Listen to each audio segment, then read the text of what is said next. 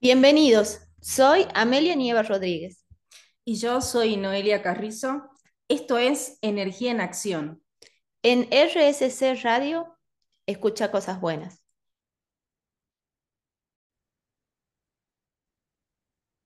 Encuentra la felicidad en tu trabajo o nunca serás feliz.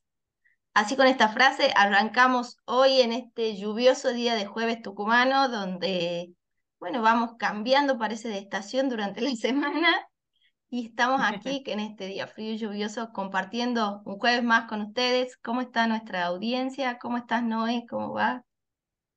Hola, Ame, ¿cómo estás? ¿Cómo están todos por ahí? ¿Cómo andan? Bueno, yo les cuento que Ame está en Monteros, pero yo estoy en Tafí del Valle y la magia de Tucumán es que tiene muchos microclimas y si bien en Monteros ahora llueve y hace frío, acá en Tafí del Valle hace frío, pero hay un sol espléndido.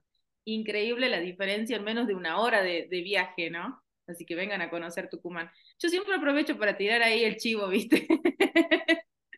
vengan, vengan a siempre, Tucumán. Siempre, Promoviendo el turismo de la provincia. Exactamente. Bueno, ¿Cómo estás, Ame? Hoy me, quedé con la frase que dijiste. Estábamos, le contamos a la gente como siempre, estábamos pensando de qué hablar hoy y creo que esta frase que, que leyó Ame tiene muchísimo que ver sobre el tema, seguramente ya están dilucidando sobre qué se trata y es justamente esto de eh, cómo está relacionado nuestro trabajo las cosas a, a las que nos dedicamos con nuestra felicidad, con el sentirnos felices.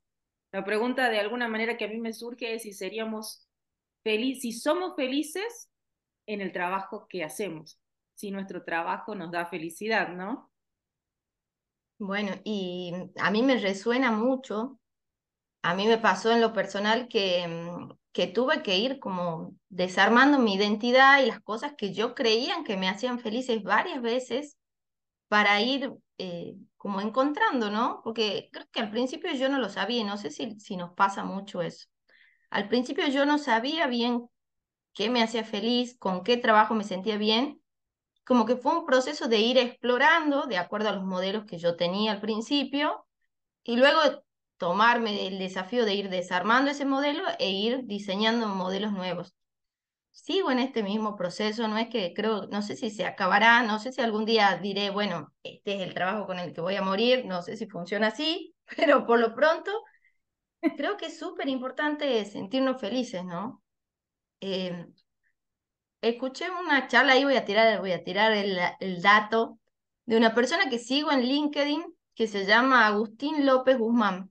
Y él también es coach y se dedica, mira, también está formado como ingeniero, no recuerdo si ingeniero agrónomo, industrial, no recuerdo bien. Y él cuenta justamente... Ah, sí, porque yo me escuché toda la charla, ¿no? O sea, ya me está... ya es buen como sabiendo que no la escuchado. Entonces, él tiene una charla... yo, voy a poner en contexto porque si no la gente no va a entender nada. AME no escucha un audio de, de 30 segundos es una eternidad para, para la AME. Entonces, que haya escuchado toda una charla TED es porque la charla TED estaba muy buena. O sea, así estaba en el top, top, top de las charlas, de las charlas TED. Si no, no lo escucho. Bueno, ahora seguí. Bien ahí, gracias, amiga.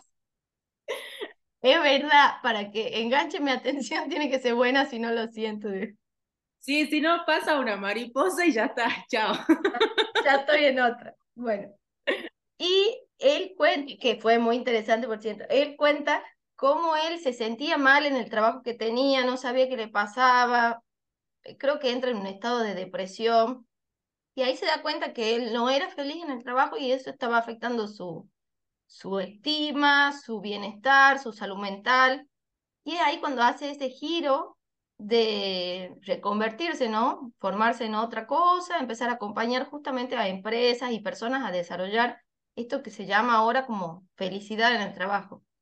Y algo que parece que, que, que incluso ni siquiera lo pensamos en el día a día, pensamos que el trabajo me quede cerca, me dé la plata que necesito, que lo pueda hacer, que tenga las competencias, que me sienta cómoda, quizás eh, va de último, que me sienta bien en el ambiente laboral, pero es algo muy importante porque es algo que, que nos va a dar esa energía, ¿no? Del día a día, de levantarse, de querer hacer, de querer proyectar, de tener eh, como ese bienestar y pasamos tantas horas en el trabajo que si no nos sentimos bien, claramente nuestro cuerpo, nuestra salud no va a ir para ningún lado positivo. No, se nota mucho. Bueno, yo también comparto que eh, en alguna época de mi vida tuve un trabajo que definitivamente no me gustaba para nada. En ese momento no, no tenía bien en claro, así como vos decís, qué era lo que me pasaba, pero sí yo sentía que salía después de las ocho horas del trabajo y me sentía apática, apagada, eh, como cero motivación y no tenía como energía para arrancar nada nuevo.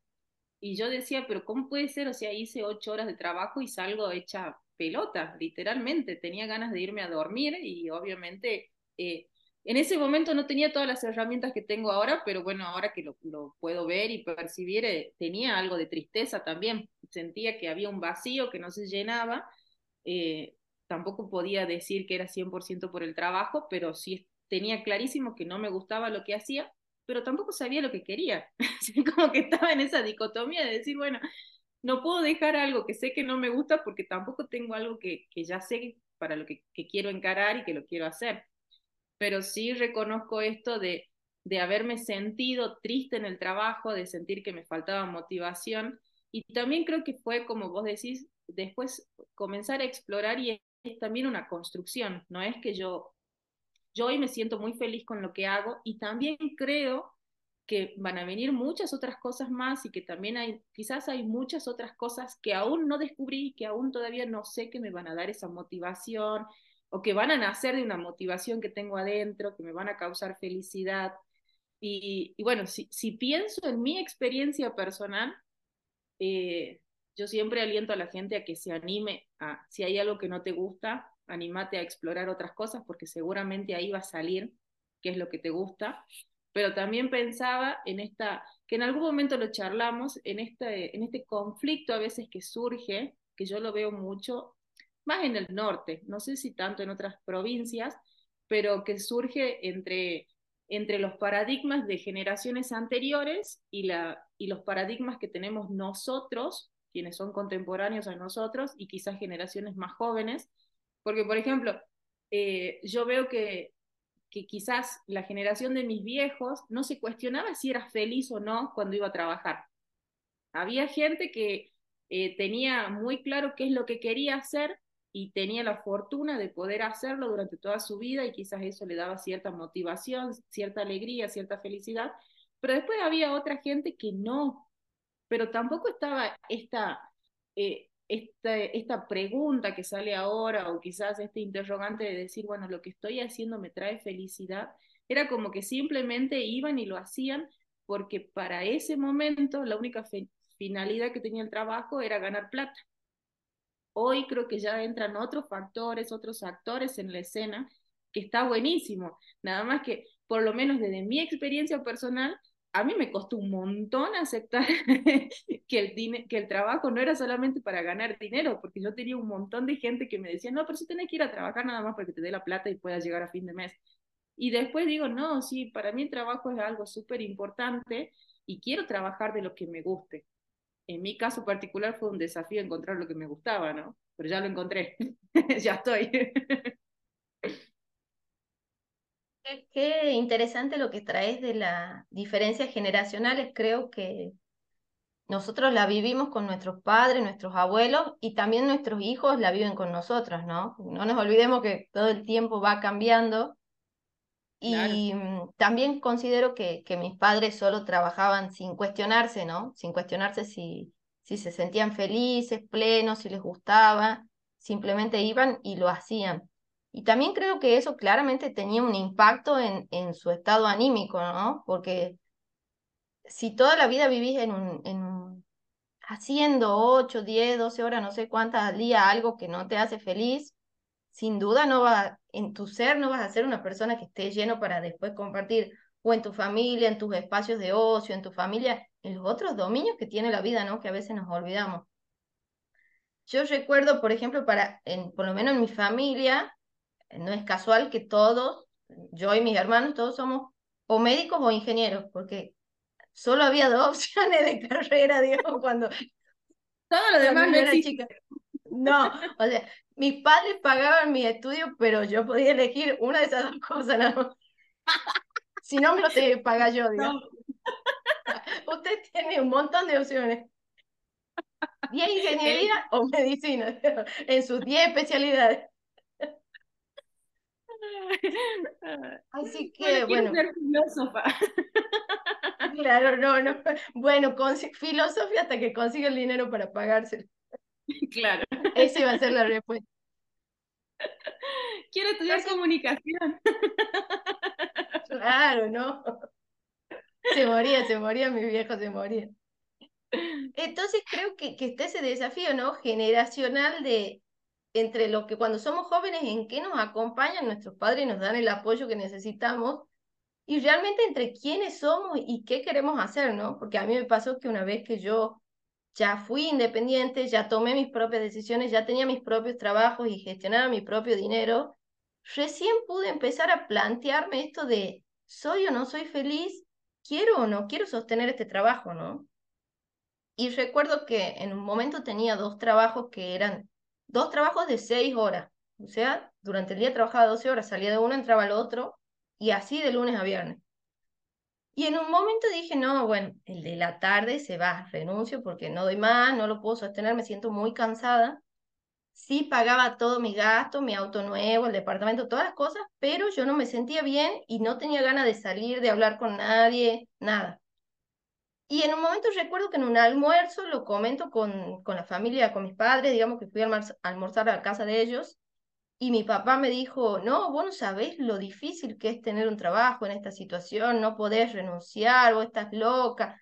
Y él tenía muchas ideas como fijas y preconcebidas sobre el concepto laboral, el concepto de la renuncia, de cómo se consigue un trabajo y se sostiene hasta el final. Claramente que ellos piensan así porque ellos sostuvieron su trabajo hasta que se jubilaron, ¿no? Mi mamá y mi papá. Entonces yo ahí tomé la decisión, sabia en ese momento, por más que era jovencita, tomé una sabia decisión, de eh, no comentarlo más. Lo que hice directamente fue renunciar y luego les conté cuando ya, el próximo almuerzo le dije, renuncié, o sea, ya no hay más que hacer. ¡Sorpresa! Querida sorpresa, he renunciado. Solo les quería contar, digamos, porque la decisión ya estaba tomada para que sepan. Y creo que, que ahora nosotros y también las generaciones que vienen siempre vamos a tener esta premisa de si estamos siendo felices, ¿no? Si nos sentimos plenos, si nos gusta lo que hacemos. Sí, y mira qué, qué loco todo esto, porque eh, en una de las materias que estoy haciendo, no, es, justamente habla sobre la felicidad en las organizaciones. Y contaban que, bueno, todo esto que vos venís contando, la historia, tu historia con, con tu familia, eh, es algo que ya está reestudiado y decían que hay un sesgo en la población, especialmente en la población adulta, en las generaciones más, más grandes que nosotras, que decía que hay un sesgo que se llama sesgo del empleo y que justamente significa que es como es un sesgo que no te permite ver que el trabajo también te tiene que dar disfrute, que el, el trabajo es solamente para ir a ganar plata. Y obviamente eso, a medida que va pasando el tiempo, a medida que va, va, vamos creciendo, obviamente que va a ir cambiando. Y bueno, y hoy estamos justamente hablando de este tema para ir trayendo lo que nosotros tenemos para contarles y también para ir compartiéndole quizás algunos tips para que ustedes vayan viendo qué cosas les traen felicidad y qué cosas no al momento de, ir al trabajo, ¿sí? Así que los vamos dejando, quédense escuchando con buena música y ya seguimos acá en Energía en Acción.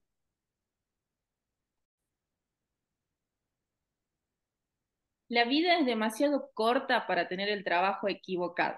Así comenzamos el segundo bloque, seguimos hablando sobre la felicidad en el trabajo. Y mientras estábamos en el corte pensaba eh, en una nota que me compartieron hace muy poquito que habla sobre justamente la felicidad en el trabajo y cómo esto puede impactar en tu día a día al punto que, este caso que les voy a contar, sucedió en Francia. Un hombre demandó a la empresa en la cual trabajó, que era una empresa de perfumes, porque dijo que su trabajo era demasiado aburrido. Obviamente que solo esto puede pasar en Francia, acá en Argentina no va a pasar, pero aunque no lo crean, este hombre que hizo esta demanda diciendo que su trabajo era demasiado aburrido y que durante un determinado tiempo que trabajó se sintió una persona deprimida, una persona que no aprendió nada, que no tenía desafíos un montón de otras cosas más que suelen pasar. Aunque no lo crean, este hombre ganó el juicio y ganó 40 mil euros, algo que creería que acá en Argentina no va a pasar. Pero tendremos que mudar, me parece, para... para... Olvídate. No, eso no va a pasar acá leía la nota y este hombre lo que decía, bueno, él trabajó en una empresa de perfumes, decía que su trabajo era muy aburrido, que no tenía desafíos, que no había nada nuevo para aprender. Y esto me, cuando leo esta frase, que no había nada nuevo para aprender, me hizo recordar a algo que ya había escuchado en las clases anteriores, que el mayor activo que vos tenés cuando estás en un trabajo es el aprendizaje la motivación más grande que puede haber en un trabajo es aprender algo nuevo. Y, también pensaba que hay una definición de la felicidad que dice que es como que la felicidad no es solamente estar agradecido por lo que tenés, por lo que sos, por las personas con las que te vinculás y todo lo demás, sino que también a eso que ya tenés y que, lo que agradeces, la idea es también sumarle los nuevos desafíos. La felicidad también está compuesta por los desafíos, por las cosas que querés alcanzar y que quizás aún no las tenés, pero es sumamente importante plantearte desafíos, plantearte nuevas metas, porque eso también hace a la felicidad. Y no es solamente en, en, en el ámbito personal, sino también es en el ámbito profesional, en el ámbito obviamente del trabajo, que es lo que estamos tocando hoy como tema. Y, pensaba que, bueno, muchas veces te escuché a vos, Ame, decirlo en los talleres y otras veces, y ahora lo escuché la semana pasada en una de las clases, que hay diferentes tipos de motivaciones. Una es la extrínseca, que es algo me motiva de afuera, que en el caso pensaba en el paradigma que sostienen las generaciones anteriores, quizás esa motivación sea la plata. Te doy un sueldo de tanto o te doy un aumento de tanto y se genera cierta motivación por un determinado tiempo. Después está la intrínseca, que es eso que te nace de adentro, que es con lo que vos te levantás a la mañana y decís, ah, bueno, hoy quiero hacer tal cosa porque me mueve tal, tal sentimiento adentro mío. Y después hay otra que a mí me llamó muchísimo la, la atención, que se llama motivación prosocial o trascendente. Y ahí lo que, lo que me quedó a mí de esto es que cuando vos tenés este tipo de motivaciones que te mueve el impacto que puede generar lo que vos vas a hacer. Es como mirar más allá.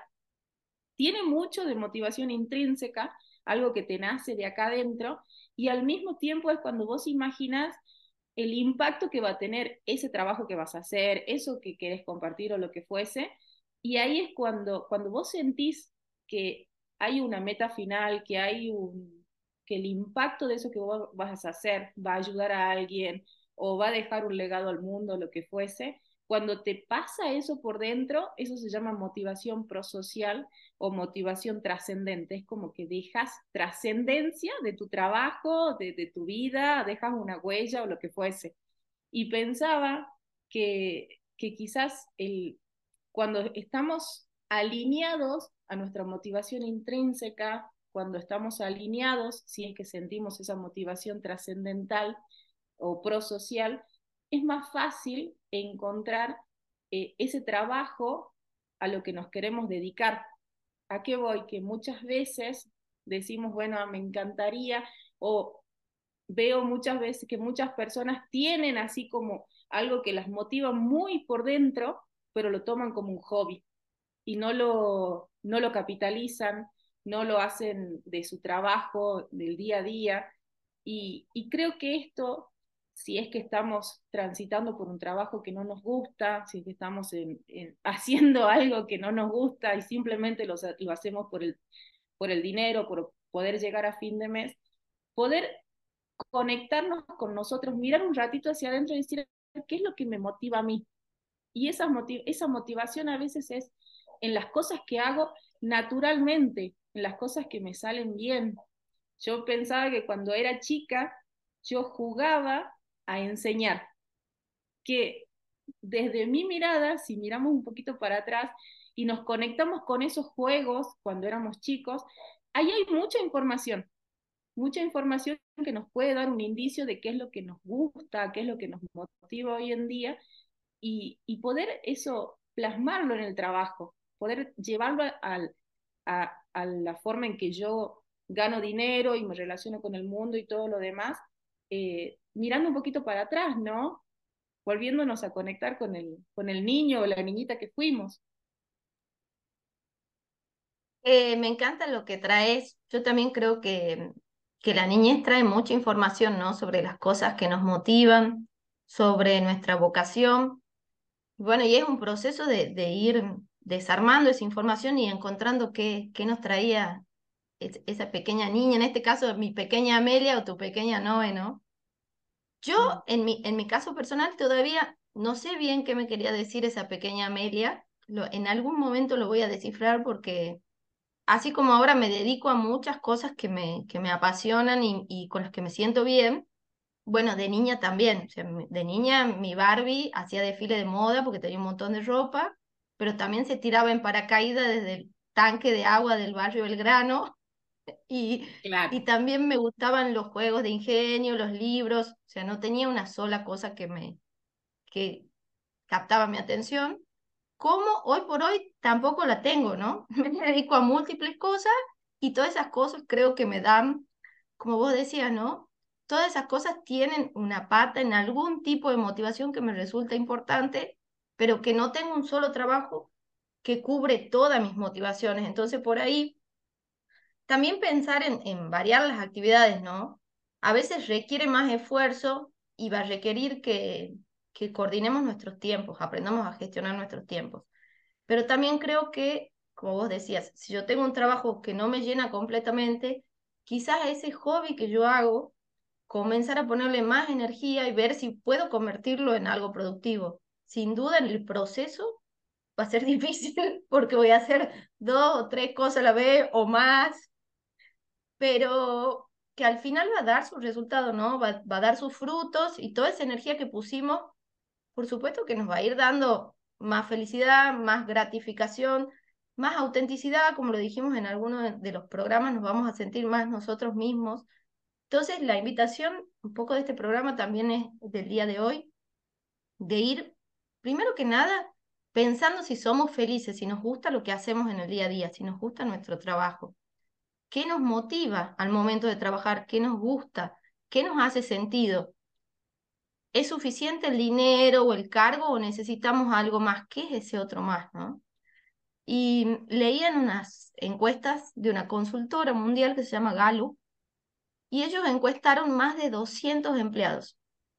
Y cuando los encuestaron, encontraron que solo el 13%, escuchen este número, el 13% estaban comprometidos laboralmente, se sentían parte de la empresa, estaban conectados con el empleador y el resto no. O sea, el 87% de los trabajadores del mundo están desconectados emocionalmente con lo que hacen. Entonces, ¿somos nosotros parte de ese 87? Probablemente, ¿no? Porque es un montón. ¿Cómo, cómo pasar a ser esa pequeña porción de personas que está feliz con lo que hace, que eh, se siente apasionado. Y bueno, creo que una de, las principales cosas para empezar a darnos cuenta, si todavía no tenemos muchas herramientas de gestión interna, es saber si nos da energía o nos quita energía el trabajo. Por ahí empezamos. Si yo voy a trabajar y vuelvo fundido, no quiero hablar con nadie, bueno, sin duda ese trabajo me quita energía, no me estoy sintiendo bien. Y si después de hacer algo me siento re bien y tengo súper pila, y bueno, ese trabajo me está dando energía, va por ahí, registrarnos, ¿no? Y mm, bueno, siempre, más allá de eso, por ejemplo, yo grabo este programa de radio, uh, salgo genial, de, acá me voy al gimnasio, me siento bien. Sin duda, esto me da energía, ¿no? Pero también entiendo que hay otras cosas, por eso voy equilibrando, que no me dan tanta energía, pero me dan más dinero. Y, tener claro eso y tener claro la autonegociación con nosotros mismos, creo que nos puede llevar a un punto de equilibrio, porque no es que todo nos va a hacer felices o todo nos va a hacer infelices. Tenemos que encontrar un punto medio y siempre va a haber compañeros de trabajo que no nos guste, siempre va a haber clientes que son desagradables, que no nos gustan, que siempre va a haber injusticias en el trabajo y van a ascender al que menos trabaja o que es amigo del jefe. Esas cosas existen, el mundo es mundo. Y bueno, encontrar la felicidad tiene que ver con esto, ¿no? Con, con saber que va a haber cosas que no nos van a gustar y con saber encontrar el equilibrio entre hacer cosas que nos gusten, cosas que no nos gusten y sentirnos felices con eso, ¿no? Sentirnos completos. Creo yo que, que ahí está el desafío. Sí, creo que el punto de equilibrio es diferente para cada persona, ¿no? Quizás para algunas personas necesiten 100% dedicarse a lo que les trae felicidad y sea su, su mayor motivación y otros lo van a ir moderando de acuerdo a lo que vayan buscando. Este, pensaba, eh, cuando yo trabajaba en, en, el laboratorio este de biomateriales, al principio yo no tenía bien en claro qué es lo que quería y bueno, creo que ya la conté acá, pero siempre la cuento la historia. Yo hacía de todo con tal de no estar en el laboratorio, porque evidentemente a mí ese trabajo no me gustaba. Y hacían capacitaciones dentro de esta institución y yo me anotaba todas las capacitaciones habidas y por haber porque mi intención era no estar en el laboratorio. Hasta que llega una capacitación que tenía mucho que ver con habilidades blandas, con oratoria, con el modelo de las charlas TED. Ahí me anoté y ahí fue como mi primer eh, apertura de cabeza, por así decirlo, como que empecé a ver un mundo totalmente diferente. Y siempre me acuerdo que cuando yo estaba yendo a tomar el curso, me acuerdo que iba caminando por, por las calles internas que tenía el INTI, que era una mini ciudad, con la, con la carpetita en la mano, y yo decía, no sé a dónde estoy yendo ni qué estoy haciendo, o sea, no sé para qué me he anotado a esto, si yo tengo menos idea de comunicación, soy ingeniera, o sea, me dedico a analizar biomateriales, no, no sé qué estoy yendo. Bueno, pero sin embargo había algo dentro mío que me decía, o, o, te vas al curso o te quedas en el laboratorio. Y yo dije, no, me voy al curso. y cuando llego, me acuerdo que bien entro, era totalmente diferente la dinámica de ese tipo de, de habilidades, de talleres o lo que fuese, a lo que yo estaba acostumbrada. Y me pasó que, que me sorprendió para bien porque me sentí, no voy a decir que 100% cómoda al principio porque era algo totalmente nuevo y siempre que es algo nuevo por ahí me, me genera un poco de incomodidad, pero aún así, más allá de sentir esa incomodidad, decidí transitarla y ahí aprendí, ahí descubrí que había algo que a mí me gustaba y que yo no sabía hasta ese momento que a mí me gustaba. ¿Por qué lo traigo a esto?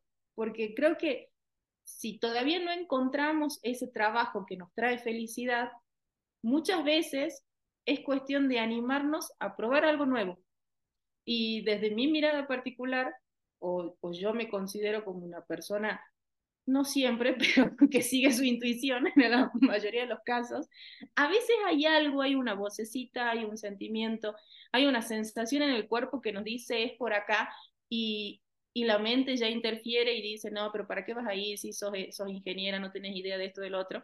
Bueno, ahí quizás es más cuestión de, prestarle atención a ese sentimiento que está dentro y animarnos, porque quizás ahí descubrimos que hay algo nuevo, que hay algo que siempre estuvo adentro nuestro y que no nos dimos cuenta y nos está hablando sobre qué es lo que nos va a traer felicidad si es que lo hacemos en nuestro día a día, ¿no?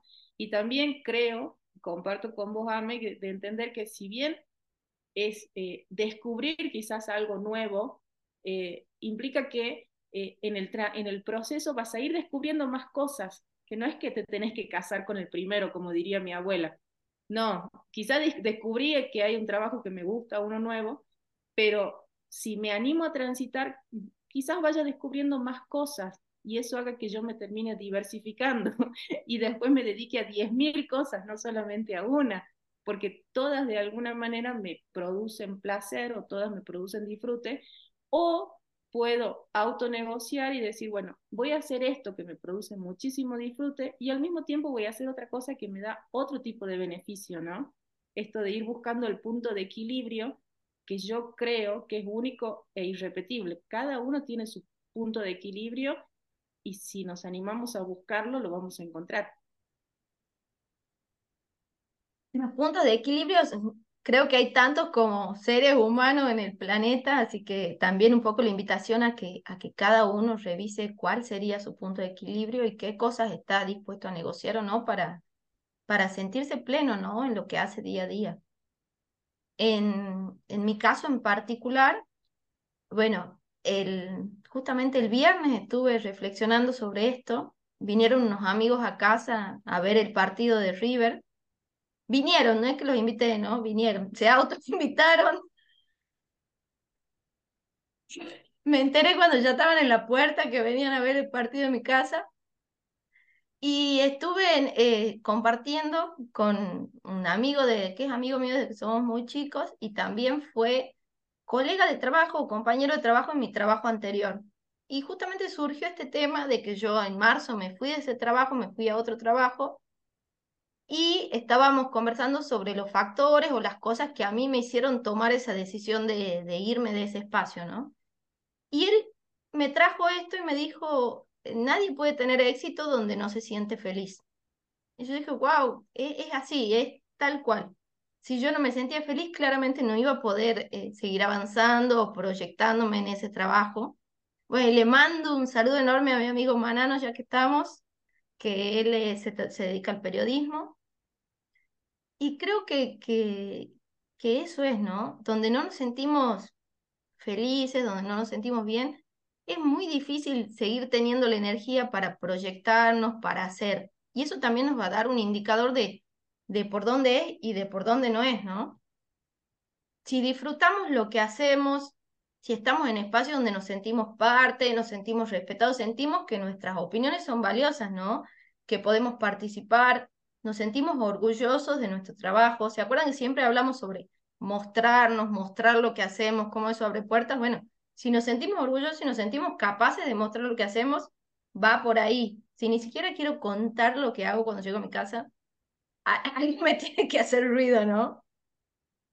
Si me paso todo el día coordinando con gente con la que me siento escuchada, que puedo escuchar, o no trato con gente que, que no me parece amable, donde no me siento bien, todos esos van a ser indicadores, indicadores de que nos va a ir diciendo si vamos por el buen camino o no, si tenemos que hacer algún cambio ahí.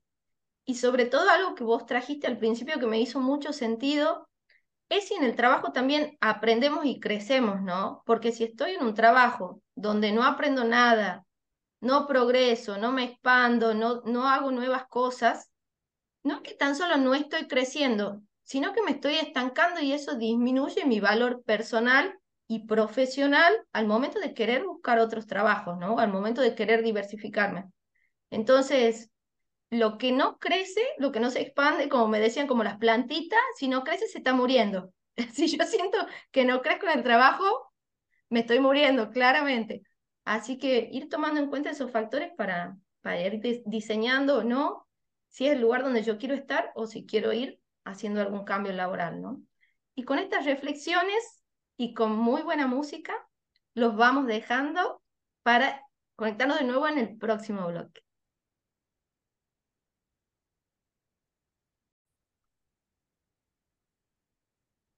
No me digas las horas que trabajas, mejor dime qué tan feliz te hacen. Así ya comenzamos el tercer y último bloque del día de hoy. Seguimos hablando sobre la felicidad en el trabajo. Y quiero tomar algo que, que dijiste vos, Ame, anteriormente, esto sobre cuando decidimos, cuando nos animamos a contar las cosas que hacemos, a qué nos dedicamos, que ese es un gran parámetro, es un gran indicador al momento de saber si lo que estamos haciendo nos trae felicidad o no. Y, pensaba que el, el trabajo de alguna manera es una forma de identificarnos, es una forma de, de mostrarnos al mundo, de decir quiénes somos, si no hay identificación con el trabajo, con las cosas que estamos haciendo, es muy probable que eso no nos traiga felicidad. Y bueno, y ahí, entra un montón de otras cosas más, nuestros valores, nuestro sistema de creencias, nuestros modelos mentales. Si lo que yo hago es coherente con quién yo soy, seguramente voy a sentir felicidad y sí, logro hacer esa autonegociación conmigo misma de a qué me voy a dedicar, cuánto tiempo y todo lo demás, seguramente me va a seguir trayendo felicidad. Y pensaba también, hace tiempo leí que hay tres dimensiones, tres áreas que nos pueden permitir transformar eh, lo que sea a lo que nos dediquemos, el empleo que tengamos en este momento de nuestra vida, en una vocación. Y estas tres áreas tienen que ver con, por un lado, algo que ya trajiste vos también, Ame, esto de, de, sentirse parte del lugar, ¿no? De sentirse reconocido, de crear vínculos con el entorno. Muchas veces nos pasa que a veces o no tenemos amigos dentro del trabajo o, o, cuando salimos del trabajo no queremos hablar con nadie. Entonces, eso ya es un parámetro, eso nos está dando una alerta ahí de guarda que lo que estamos haciendo quizás no nos conecta con la felicidad. Entonces, la primera dimensión es esto, de sentir sentirte parte, de sentirnos que pertenecemos, que podemos crear vínculos, que podemos hasta generar vínculos de amistad ahí adentro. Después, por otro lado, era la otra dimensión era sentirnos hábiles, sentir que tenemos, eh, que haya una percepción de que nuestras competencias pueden ser utilizadas, que lo que yo hago bien es útil en ese lugar. Y eso también nos abre la puerta al aprendizaje, ¿no? Esto de seguir aprendiendo que nos desafía a, a seguir adquiriendo más conocimientos y también esto de que el trabajo me va a traer felicidad si hay desafíos en él, si es que tengo la oportunidad de aprender algo nuevo. Y la última dimensión que había leído que me puede permitir transformar ese empleo en una vocación y conectarme con la felicidad es sentirme útil, sentirme útil en el lugar en el que estoy, haciendo las cosas que hago. Cuando tengo esa sensación de sentirme útil, hay una percepción de relevancia, hay una percepción de que yo puedo transformar esto que hablábamos recién, yo puedo dejar un impacto, puedo dejar un legado. Esto lo, lo, vi hace muy poquito, me pareció sumamente importante poder compartirlo, de que de alguna manera podemos transformar o podemos poner el foco en estas tres dimensiones si es que aún no encontramos qué es eso que nos hace felices al momento de trabajar. Por un lado, tengan en cuenta esto, el sentirme parte del lugar, sentir que puedo aprender algo nuevo, que soy útil en ese lugar y sentir que puedo transformar, que yo puedo dejar mi legado, mi impacto, ¿sí? Todo esto que, que trajiste, que me parece fundamental y súper importante para, para sentirme feliz en el trabajo, ¿no? Para que cada uno lo ponga en práctica para sentirse feliz. Por ejemplo, yo creo que lo conté en otros programas, yo tuve un trabajo en relación de dependencia donde yo realmente me sentí parte, que es en el Hospital de Concepción. Y si yo, por ejemplo, analizo por qué yo me sentía parte, creo que tiene que ver con múltiples factores. Una que es el trabajo que más tiempo me duró, estuve cinco años ahí, para mí fue un montón que fui cambiando mucho de trabajo, pero dentro de esos cinco años eh, hice tareas o cumplí roles diferentes. Entonces el hecho de, de haber podido cambiar de rol, de tarea, me parece que para mí fue fundamental porque yo llego a un punto donde si ya aprendí todo, todo lo que ese rol tenía para darme, ya no siento, no me gusta seguir haciéndolo, no me gusta el trabajo repetitivo. Esto es algo personal mío que yo ya lo detecté y sé que necesito ir cambiando de tarea o aprendiendo cosas nuevas. Y lo otro que me pareció fundamental es que eh, generamos una red de vínculos, ¿no? Con muchas otras personas del trabajo salíamos, compartíamos días de trekking, fines de semana en la Laguna del Tesoro, cenas, almuerzos, asados. Entonces, esa red vincular también me hace que, que el trabajo pueda ser mucho más distendido, ¿no? Y creo que son las pequeñas cosas que tenemos que ir detectando si realmente nos brinda nuestro trabajo o no, y, e ir buscando cómo generarlas en el caso que yo quiera sostener ese trabajo, ¿no? Por ejemplo, a mí me pasa que sí tengo otros trabajos en los que me siento muy parte, por ejemplo, el trabajo de la fundación, pero es algo que surgió de mi creación, de mi inquietud, y entonces lo hablamos con otra de mis amigas, después hicimos sociedad con vos, ¿no? Que a mí me encanta trabajar con vos, nos conocemos un ah, montón, y por ejemplo la radio, y la diplomatura, y todo lo que creamos juntas, también me siento que es una parte mía, me da mucha motivación. Entonces creo que que es como ir detectando, ¿no? ¿Qué cosas eh, vienen de afuera? ¿Qué cosas nacen de mí? ¿Qué me motiva más? ¿Cómo ir haciendo un, un mix, ¿no? Cómo ir eligiendo qué cosas nos hacen sentir bien. Y creo que otra cosa fundamental también para sentirnos felices en el trabajo es poder expresarnos, ¿no? No tan solo poder expresar lo que queremos, sino también lo que no queremos, lo que nos gusta, lo que nos preocupa. Si yo estoy en un ambiente laboral donde yo no puedo decir qué cosas no me gustan, qué cosas me preocupan, qué cosas veo que faltan o que sobran, creo que también va a ser un factor importante al momento de, bueno, de sentirme bien o no sentirme bien dentro de, este ambiente, ¿no?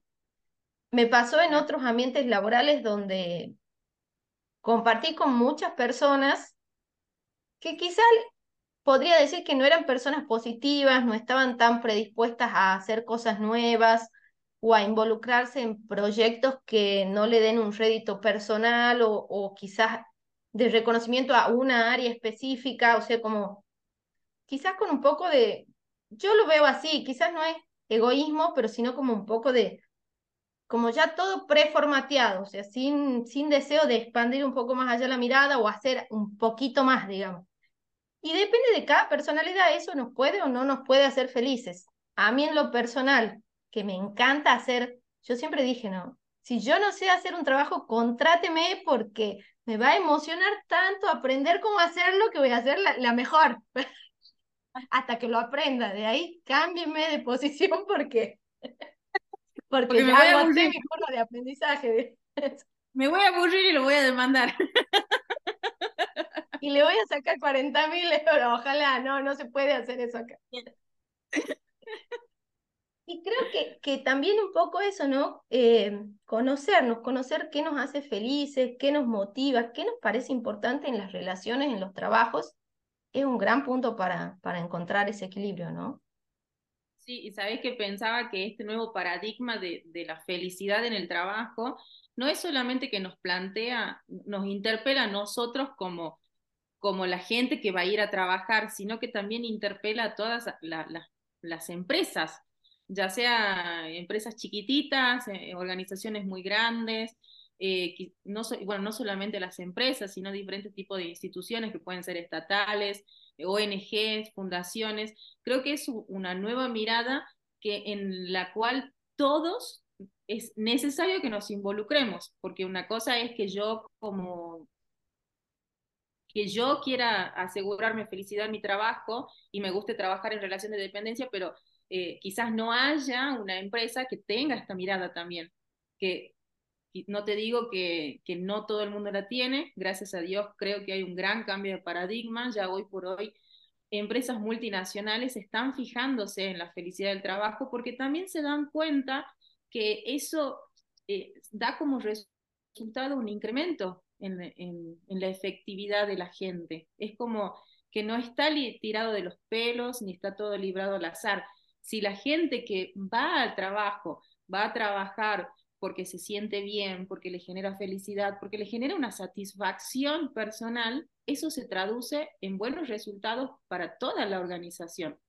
De igual manera, para cualquier fundación, para cualquier ONG, si la gente que participa ahí está, va feliz a hacer ese trabajo o esa actividad, el resultado va a ser, no sé, superador que otras veces. Así que creo que nada, me parece importante también entender que quizás del lado que nos toque, ya sea que vamos a trabajar a algún lugar o que nosotros somos dueños de algo, es importante tener en cuenta esta mirada, de que el trabajo es fundamental en nuestra felicidad y que es necesario crear el andamiaje para que la gente que vaya a trabajar se sienta eh, reconocida, se sienta que forma parte, sienta que su trabajo ya sea chiquitito, mediano, grande, va a dejar un legado, va a dejar una huella, ¿no? Pensaba esto. Eh, comparto la mirada y creo que a los que nos toque ser dueños de negocios, de empresas o ser líderes de equipo, construir estos espacios de espacios de confianza, ¿no? Espacios de compartir, eh, reuniones semanales, reuniones mensuales, reuniones fuera de del ámbito laboral, para hacer otra actividad, ir construyendo, ¿no? Ese, esa intimidad de amistad, ir construyendo esos espacios de confianza donde se puede hablar. todo eso va a construir la motivación, la motivación de los empleados, la motivación de las personas que son partes. Y en los lugares donde hay buenos liderazgos se nota, las personas están comprometidas, las personas tienen más, más ganas de aportar y como vos decís, contribuyen más a la empresa o a lo que sea que, que estamos creando en conjunto, ¿no? Se sienten parte del conjunto. Si las personas que ejercen el liderazgo o las empresas o lo que fueran los negocios no tienen esa mentalidad, creo que indefectiblemente van perdiendo el talento, que es lo que, lo que, la discusión que tienen ahora las empresas multinacionales. Quizás no llegó tanto a Argentina todavía, pero indefectiblemente va a llegar. Y ahora la discusión de las empresas es cómo retener el talento. Porque está visto que la persona que es talentosa, si no siente que es parte, si no se siente bien remunerada o si, si no se siente feliz, lo que sea, se va, porque hay muchas ofertas abiertas para las personas que se desempeñan bien en su trabajo. Entonces, construir, sostener, retener a esas personas talentosas, construir espacios donde todas las personas se sientan felices, donde todas las personas pueden explotar su talento, ¿no? Y convertirse todas las personas del equipo en personas talentosas. Es un gran desafío, es un gran desafío que tienen, que tenemos todos, ¿no? Sea, sea cual sea el rol que nos toque. Y escuchaba el otro día una entrevista en LinkedIn de una persona que forma forma CEOs de empresas. Y lo que decía es, cuando vos sos el CEO, el líder, el gerente, tu trabajo ya no es gestionar nada del negocio de la empresa, sino gestionar a las personas, ¿no? Ver que las personas estén bien, se sientan bien, si tienen algo personal que lo puedan charlar, que se puedan generar vínculos, que se puedan generar equipos, que se trabaje en conjunto. Y creo que, que ahí empieza nuestro, nuestro desafío, ¿no? Conectar cuando nos toca ser líderes, conectar con los otros escucharlos y saber generar esos espacios. Sí, sí, concuerdo totalmente. La otra vez eh, veía una entrevista que le habían hecho al, al sería el presidente de Latinoamérica de, de Amazon, y él contaba cómo hacían las entrevistas laborales para que ingrese gente, que de hecho, mira la cultura empresarial que ellos tendrán, que la gente que ingresa, que ya forma parte de Amazon, se los denomina Amazonians, es como que ya forman parte de la cultura de la, de, la empresa en sí, es como una gran familia. Y ellos lo que decían es que había como una cierta, me sale la palabra protocolo, pero no es protocolo, eh, mecanismos que ellos plasmaban en papel que no importa en qué rango estés, qué jerarquía tengas, todo el mundo tenía que leerlos y es sobre cómo va cómo entrevistar o cómo conversar con una persona que quiere ingresar a, Amazon. Y lo interesante, o a mí me pareció interesante, es que todos los que trabajaban en Amazon tienen este conocimiento, no es algo que solamente está sesgado para cierta, para cierta área, y que cualquier persona de cualquier área le puede hacer la entrevista a la persona que quiere ingresar o puede mínimamente estar presente. Y eso a mí me, me, me da como esto de, la sensación de, transversalidad y horizontalidad también, ¿no? De que si bien cada uno cumple un rol diferente, son todos reconocidos en la empresa, son todos reconocidos y también son todos vistos. No es que eh, me encasillo en un lugar y estoy ahí por el resto de mi vida, sino que es más dinámico, también permite la posibilidad de generar vínculos, de conocerte con el que está al lado tuyo. Y, pensaba en esto, ¿no? Que vos decís que es necesario crear ese tipo de, dinámicas o, mecanismos para que en las empresas se vaya generando esta sensación o este disfrute del trabajo, ¿no? De, porque mientras más lo disfruto, mientras más en coherencia está conmigo, mientras tengo la sensación de que voy a dejar algo, aunque sea chiquitito, en lo que hice en el día de hoy, nos conecta con la felicidad, nos conecta con la felicidad justamente en el trabajo. Y con estas reflexiones los vamos dejando sobre cómo darnos cuenta si estamos siendo felices en nuestro trabajo, si nosotros estamos liderando el equipo, cómo inspirar felicidad a mi equipo, ¿no? A mis espacios laborales. Y si tengo múltiples cosas que me motivan, me apasionan, cómo ir encontrando ese punto de equilibrio para sentirme pleno, ¿no? Con lo que hago día a día. Así que con estos, yo les voy dejando un abrazo grande. Nos vemos el próximo jueves, que va a ser el Día del Amigo, así que nos encontramos nuevamente para el Día del Amigo. acá compartiendo con mi amiga este programa y le mando un abrazo grande a toda la audiencia. Bueno, me despido yo. Gracias, Ame, por un encuentro más. Hermoso lo, el, el trabajo del día de hoy que a mí me trae mucha felicidad. Así que feliz, feliz, feliz. Gracias a quienes nos escucharon. Espero de corazón que algo de lo que dijimos les resuene y les permita eh, hacer ese cambio chiquitito que quizás están necesitando. Como dijo Ame, los esperamos el próximo jueves acá a las 6 de la tarde en Energía en Acción. Por RSC Radio, escucha cosas buenas. Nos acompañan en Energía en Acción Cacho Avellaneda, mentor de negocios y emprendedores. Podés seguirlo en sus redes, tanto Facebook e Instagram, como arroba Cacho Avellaneda. Grupo Los Balcanes SA es una compañía azucarera en la ciudad de San Miguel de Tucumán, comprometida con la producción de alimentos de calidad y energías limpias de una manera sustentable y ambientalmente responsable. Las Carrizo, moda sustentable, te invitan a darle otra oportunidad a las prendas más lindas. Podés seguirlas en arroba ok. Los abuelos departamentos, alojamiento turístico en en la ciudad de Tafí del Valle, de la provincia de Tucumán. Podés seguirlos en sus redes sociales como Los Abuelos Departamentos.